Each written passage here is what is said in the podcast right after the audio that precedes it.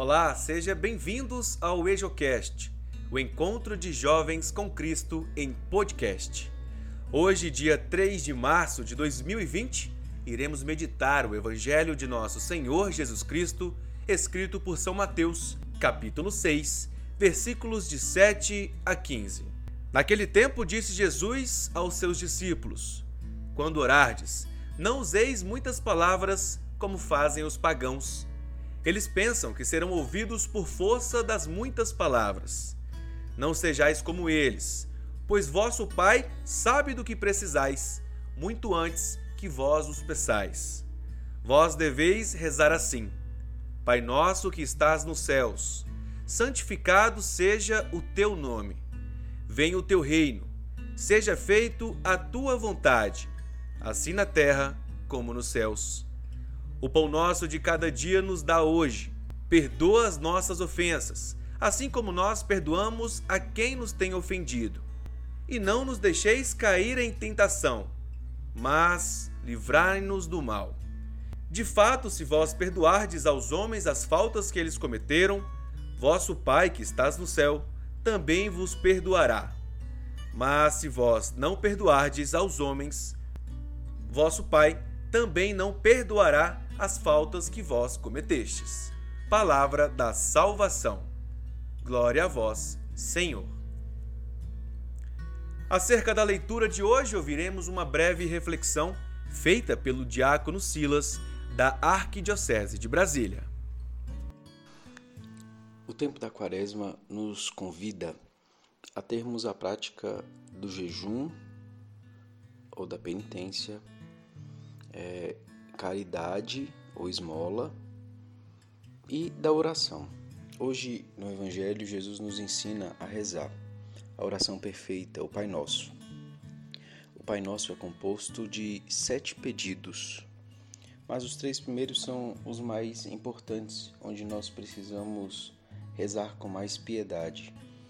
É importante, antes de falarmos um pouco sobre o Pai Nosso, é, observarmos que é uma oração que rezamos cotidianamente e não damos o valor que ela tem. A oração do Pai Nosso é a oração que o Senhor nos ensinou, é a oração perfeita. O Pai Nosso começa dizendo: Pai Nosso que estás nos céus. É uma, não é pedido, é uma profissão de fé. É, santificado seja o vosso nome. Esse primeiro pedido é um pedido, é, é, é, é, a fé que nós devemos ter, sabe? Porque santificar o nome de Deus é reconhecer quem Deus é, é conhecer Deus, é estar próximo de Deus. Então, com esse primeiro pedido, nós aprofundamos a fé que, que nós temos em Deus. Venha a nós o vosso reino, podemos é, dizer que é um pedido de esperança nós esperamos a vida eterna, nós esperamos a salvação. E nesse, nesse pedido do Pai Nosso, nós entregamos nossa vida a Deus, esperando que Ele venha nos salvar. Quantas vezes nós rezamos o Pai Nosso e não pensamos na nossa salvação? Devemos, como eu disse no início, rezarmos o Pai Nosso com mais piedade, entendendo o que nós estamos pedindo. No terceiro pedido, nós rezamos: Seja feita a vossa vontade, assim na terra como no céu. Fazer a vontade de Deus é amá-lo acima de tudo. Amá-lo ao extremo. Amar não só as coisas que eu acho que seja necessário, mas fazer a vontade de Deus, Ele que é amor, como disse São João, é amar sempre, é, é querer amar a Deus. E com esses três pedidos nós fechamos as virtudes teologais, fé, esperança e caridade. É, e essas virtudes Deus nos dá para que nós possamos viver cada dia melhor. Os quatro outros pedidos, um é o pão nosso de cada dia. O pão nosso é o alimento do corpo, é, é, o alimento, mas não o físico. O físico também, Santo Tomás diz que é necessário que não, não nos impede pedirmos o alimento físico.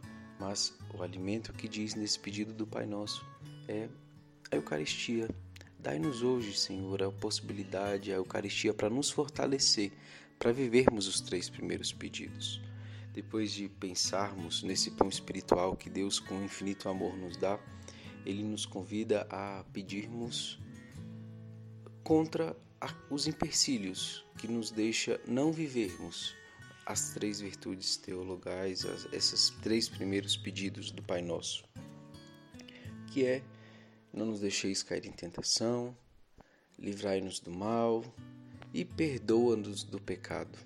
O pecado, o mal, o maligno, a inclinação que eu tenho ao pecado nos afasta desses três primeiros pedidos.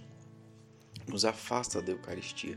Por isso rezamos para que Deus possa nos livrar, nos perdoar e nos proteger para não deixarmos cair, para que possamos sempre sermos fiéis.